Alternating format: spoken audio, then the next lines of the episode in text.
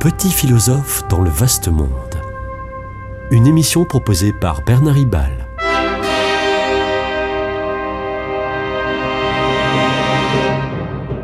Bernard Ribal, essayiste, agrégé et docteur en philosophie. La guerre n'est que la continuation de la politique par d'autres moyens.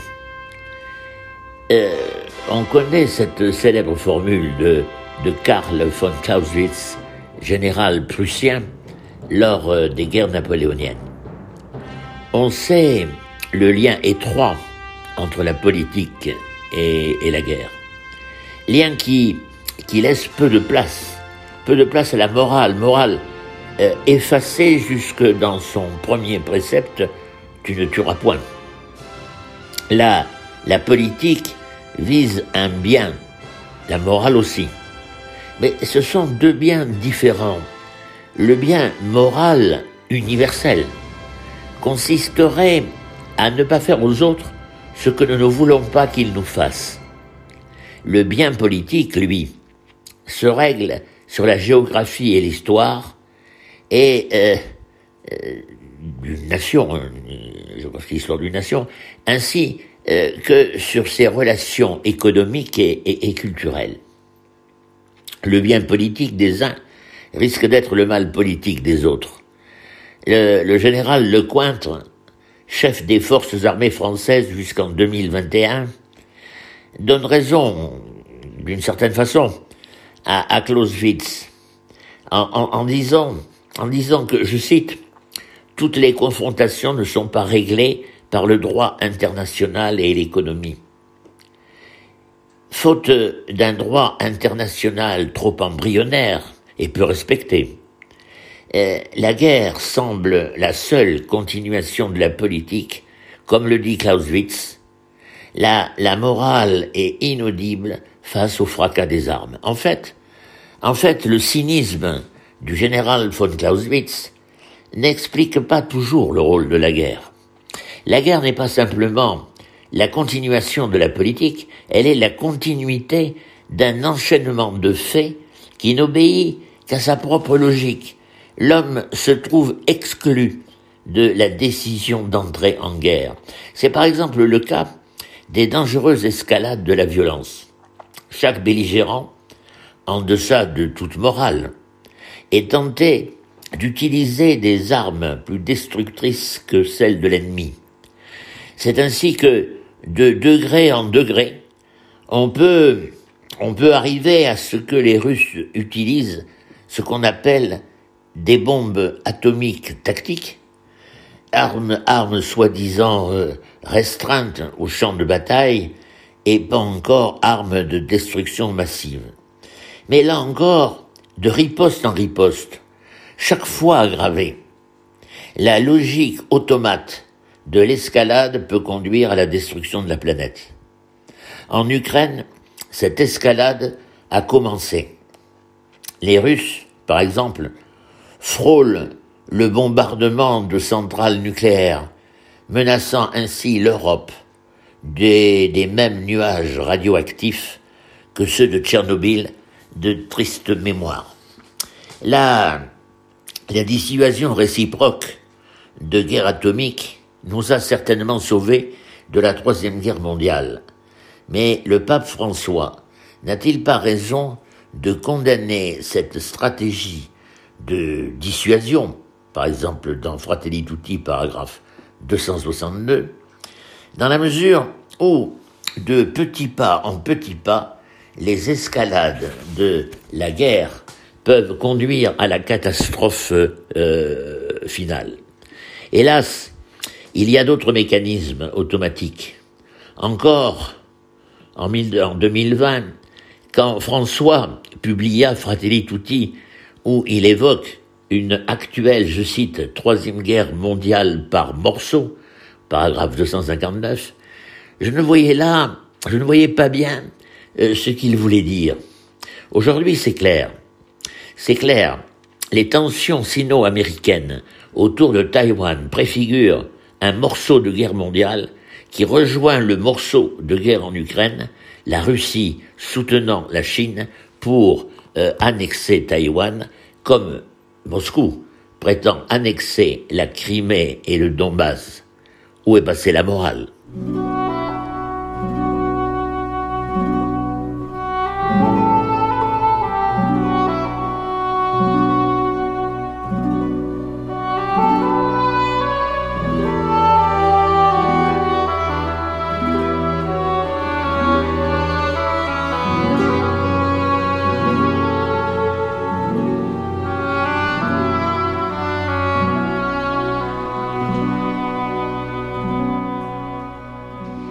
Pourtant, nous discernons des enjeux philosophiques et éthiques.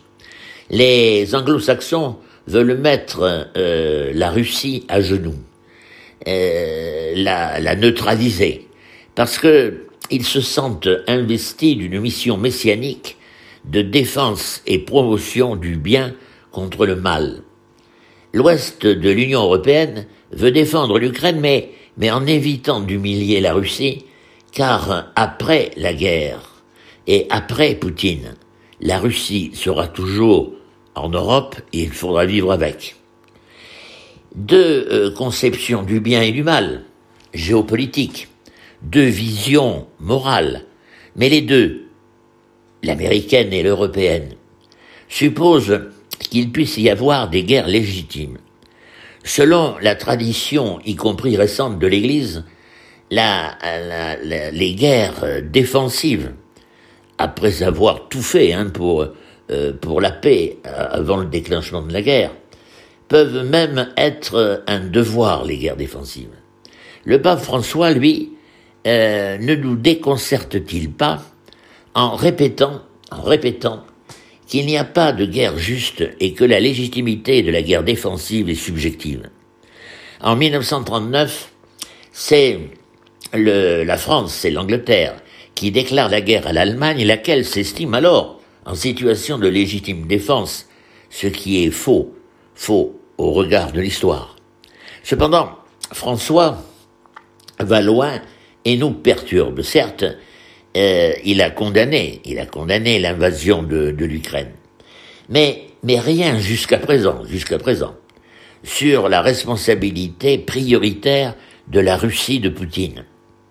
Tous les belligérants du monde et de l'histoire se disent légitimes à être belligérants. Mais le pape fustige l'OTAN, traité de chien aboyant, à cause de son encerclement provocateur de la Russie depuis les pays baltes au nord jusqu'à la Roumanie et même la Turquie au sud.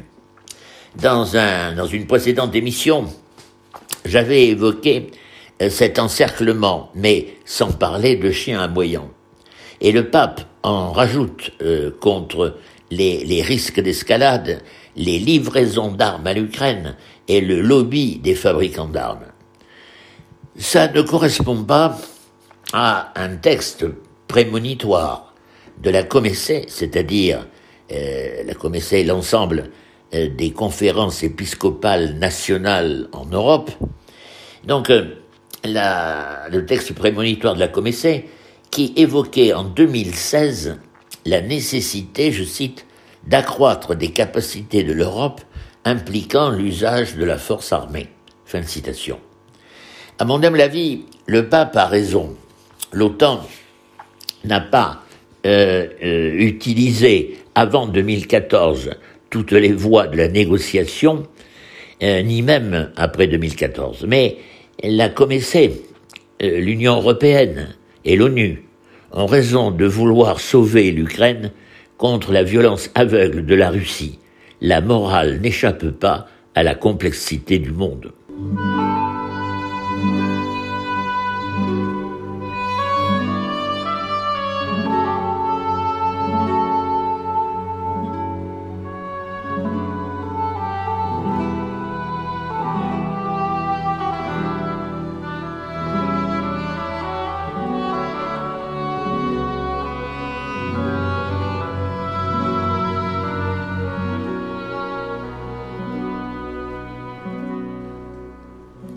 La morale dans euh, la guerre vient de revenir sur le, devant de la scène avec le 4 août 2022 la publication d'un rapport d'Amnesty International. Selon ce rapport, l'armée ukrainienne met exprès sa population civile en danger en se servant des civils pour dissuader les Russes de bombarder tel endroit stratégique. C'est considéré comme un crime de guerre. L'ONG Amnesty International dénombre 19 cas. C'est peut-être vrai, encore que souvent, ce n'est pas l'armée qui se protège par des civils, mais l'armée qui vient protéger les civils et qu'on accuse faussement euh, après de s'en servir de bouclier. Bouclier peu efficace, car les Russes n'hésitent pas à viser les églises, les écoles et les hôpitaux. C'est peut-être vrai, c'est peut-être vrai, mais euh, c'est inconvenant euh, en ce qui concerne ce rapport. D'ailleurs, la direction d'Amnesty International en Ukraine a démissionné. C'est une directrice, considérant que tout, je cite, tout s'est écrasé contre le mur de la bureaucratie. Il est scandaleux de mettre l'Ukraine et la Russie sur un pied d'égalité quant aux crimes de guerre ou crimes contre l'humanité, quand on voit ce que les Russes font des villes ukrainiennes. Mais alors la morale. Ne faut-il pas être impartial et reconnaître qu'il y a des exactions aussi du côté ukrainien? Au nom de la morale, recettes toutes faites, des recettes toutes faites. Alors oui, mais non, non pour la morale scrupule, qui a le scrupule de ne pas confondre la victime et le bourreau. La morale peut même conseiller parfois une apparente immoralité. Dans Sens et non-sens, Nagel 1948, euh, Merleau-Ponty se confesse. Avant 1939, il militait en tant qu'universitaire français avec des universitaires allemands pour empêcher la guerre. Mais une fois Paris occupé, il avoue qu'il ne pouvait plus voir ses interlocuteurs allemands comme des amis, sinon sentiment de trahison. La guerre et la paix ne sont pas moralement équivalentes, mais elles cohabitent dans l'histoire tragique et se confrontent dans la conscience morale. Moïse a reçu les tables de la loi au Sinaï, interdiction de tuer. Mais son successeur Josué reçoit l'ordre de Dieu, l'ordre de Dieu, d'exterminer les sept peuples, alors certes très dévoyés, qui occupaient Canaan, la terre promise. Alors, voir par exemple Josué chapitre 10, verset 40 ou euh, Deutéronome chapitre 20. Heureusement, heureusement Josué, bien inspiré, ne le fera que très partiellement. Beaucoup plus tard, beaucoup plus tard, le Christ qui prêche la paix dit aussi, je cite, Je suis venu apporter le feu sur la terre, j'en saute un peu, et je continue, ne pensez pas que je sois venu apporter la paix. Fin de citation, Luc, chapitre 12, verset 49-59. Le vieux Siméon l'avait dit lors du baptême de Jésus, euh, il sera un signe de contradiction anti-légomènone. L'amour s'historialise dans l'altérité vive. C'était Petit philosophe dans le vaste monde, une émission de Bernard Ribal.